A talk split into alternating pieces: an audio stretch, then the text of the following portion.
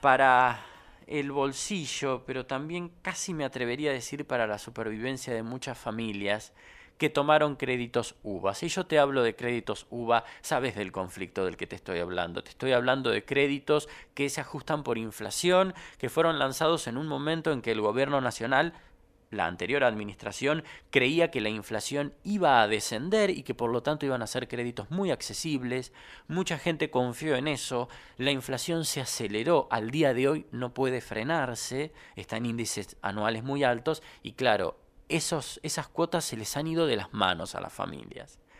Bueno, eh, están esperando una solución. Hay algunos proyectos de ley en el Congreso de la Nación para revisar esos créditos y esa forma de ajuste. Y la buena noticia es que esos proyectos empezaron a ser tratados por la Comisión de Economía Nacional e Inversión del Senado Nacional. Y la segunda buena noticia es que las audiencias empezaron con los testimonios de algunos de los damnificados. Es muy importante que los legisladores escuchen a los damnificados a la hora de legislar, a la hora de dictar leyes.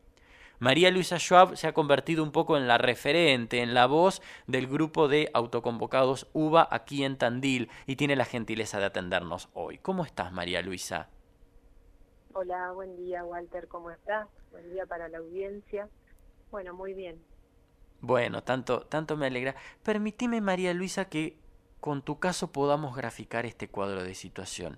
Te voy a preguntar, ¿cuánto pediste inicialmente de crédito ¿Y cuánto estás debiendo ahora? Sí, nosotros sacamos en 2017, como vos bien explicaste hace un momento, eh, la inflación se creía que podía ser controlada, que iba a ir bajando y que íbamos a llegar a, la meta era a un dígito, ¿no es cierto? Bueno, en este contexto de una inflación a la baja, con un dólar estable, fue que nosotros decidimos presentar toda la documentación y ver si teníamos la posibilidad de calificar para un crédito. Bueno, fue así, nos dieron el ok, eh, sacamos un millón y medio en este momento con una cuota accesible que era por debajo del alquiler que veníamos pagando en ese momento, era una cuota alrededor de 12 mil pesos y a hoy la deuda se ha ido incrementando, debemos arriba de los 5 millones con una cuota que se ha cuatriplicado. Y con una cuota que además ustedes durante todo este tiempo han venido pagando, porque no es que no pagaron nada en cuatro años. No, la verdad es que todo el primer tiempo eh, fue desquiciante desde el, desde el primer momento, digamos, a partir de 2018, que fue donde se produjo, si se quiere, el descalce más importante con respecto a los salarios de uno, que nos fueron acompañando a la inflación fue que empezamos a notar este incremento desmedido en la cuota y lo mismo en el capital. Eh, hubo varias medidas de congelamiento, el año pasado con el tema de la pandemia, la posibilidad de diferir cuotas al final de la vida del crédito, eh, y todo esto hoy se transformó en una mochila, en una carga más pesada aún, porque las familias que han optado, que han entrado dentro del congelamiento propuesto por el propio gobierno y la posibilidad de diferir cuotas al final, hoy mm, nos encontramos con que tenemos créditos, mini créditos en paralelo, cargados a nuestra cuenta en uvas. No son créditos en pesos ni a tasa fija. ¿Qué me quieres decir con eso? Y que, por ejemplo, hay familias que tenemos entre, además del crédito hipotecario original, ya tenemos dos o tres créditos más. ¿Eso por qué? Indexados, indexados según la UVA.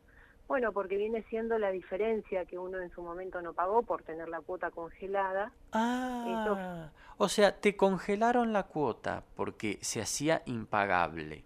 Pero, aclaro, como vos bien decís, es un congelamiento, es una bola de nieve. A vos te lo patean para el final del crédito, lo que no estás pagando ahora, la diferencia que no pagás entre la cuota congelada y el aumento la tenés que pagar al final del crédito. Pero esa diferencia no es que el banco te la considera en pesos, te la considera en uvas, en unidades uvas, que son las que todos los meses se ajustan por inflación, con lo cual hasta esa diferencia cada vez es más grande. Exacto. Eh, por eso continúa, digamos, ¿no? esta desesperación. Más allá de la convergencia que ha anunciado el propio Ferraresi hace unos días atrás, de que nuestra cuota se va a ir acomodando al, al valor real que deberíamos de estar pagando, que para eso tenemos un plazo de 18 meses. Eh, lo cierto es que, bueno, hay que ver si los sueldos realmente acompañan, este, y, y, lo que preocupa y muchísimo es todo este desfasaje que se produce con, con más crédito y más deuda que se indexa continuamente, porque es día a día vamos entrando al home banking y vamos viendo que tanto la deuda original del crédito hipotecario como estos otros microcréditos que te contaba eh, van creciendo día a día, digamos, empezamos con un valor y ya hoy tenemos cinco mil, ocho mil, diez mil pesos más sumados y te estoy hablando de este mes. Absolutamente, porque hay que recordar, cuando uno dice el crédito UVA, lo que ustedes han, entre comillas, comprado, no es un crédito tradicional. Ustedes compraron uvas, unidades de valor. Entonces, ustedes compraron una cierta cantidad de unidades que cuando vos las compraste valían un millón y medio de pesos. ¿Por qué esto se sigue indexando y no para nunca? Porque esas unidades se siguen ajustando por inflación, en tu caso desde el año 2017. Así que vos vas pagando, pero las unidades cada vez valen más y valen más y valen más y el crédito eh, en su incremento no se detiene. No, y hay otra otro análisis que se ha hecho ya, que es de la cuota mensual que uno puede ir pagando. Eh, digamos, la cuota crece, ¿no? Cada vez es más grande, pero a su vez crece el capital. Entonces, eh, como esta, este periodo de tan alta inflación nos agarró encima al principio de los créditos, eh, por eso se torna impagable, porque va, va creciendo tanto la deuda que uno no va alcanzando a cubrir parte del capital como para que eso vaya bajando. Exacto, exacto. Son impagables.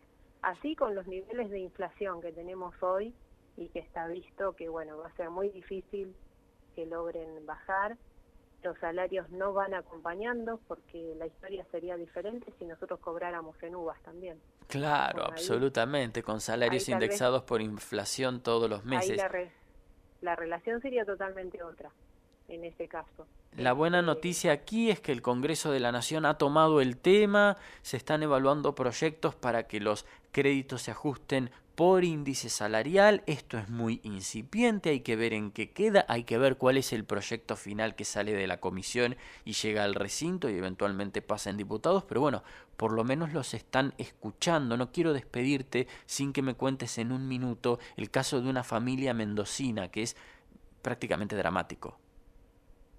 Bueno, eso tiene que ver, creo, fue el puntapié para que vuelva a ser tratado y seamos invitados, digamos, ¿no? al recinto del Senado. Eh, la familia Macaluso, una familia mendocina, que sacaron también, calificaron para un crédito, sacaron dos millones para la compra de vivienda. Eh, bueno, esto mismo, ¿no? De, la inflación y todo ha hecho que la situación sea crítica, no han alcanzado a cubrir alguna cuota y fueron intimados por el Banco Nación no es un banco privado, esto lo quiero dejar en claro, es el Banco Nación de nuestro país que está intimando y está ejecutando esta familia.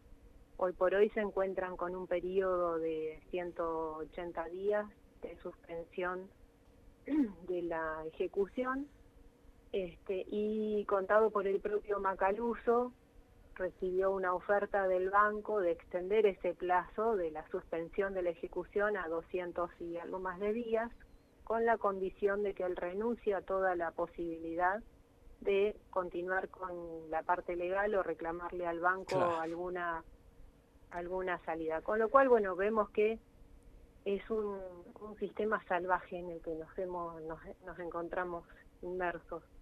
Eh, por eso, bueno, yo creo que es muy importante que esta vez estén siendo escuchadas las propias voces de los hipotecados y esperemos que esto tenga que lleguemos a buen puerto, ¿no es cierto?, con toda la presentación de proyectos y, bueno, dicho por el propio eh, jefe de senadores, José Marchán, el otro día en la sesión, él comentó y dijo algo así como que ninguna familia puede haber sacado el crédito para pagar una casa y terminar pagando dos o tres casas con un crédito. Así que en ese sentido esperamos que se trabaje y que se llegue a una solución definitiva. Esperemos que así sea, María Luisa. Muchas gracias. No, por favor, Walter, a ustedes. Muchas gracias, como siempre. María Luisa Schwab, referente aquí en Tandil del grupo de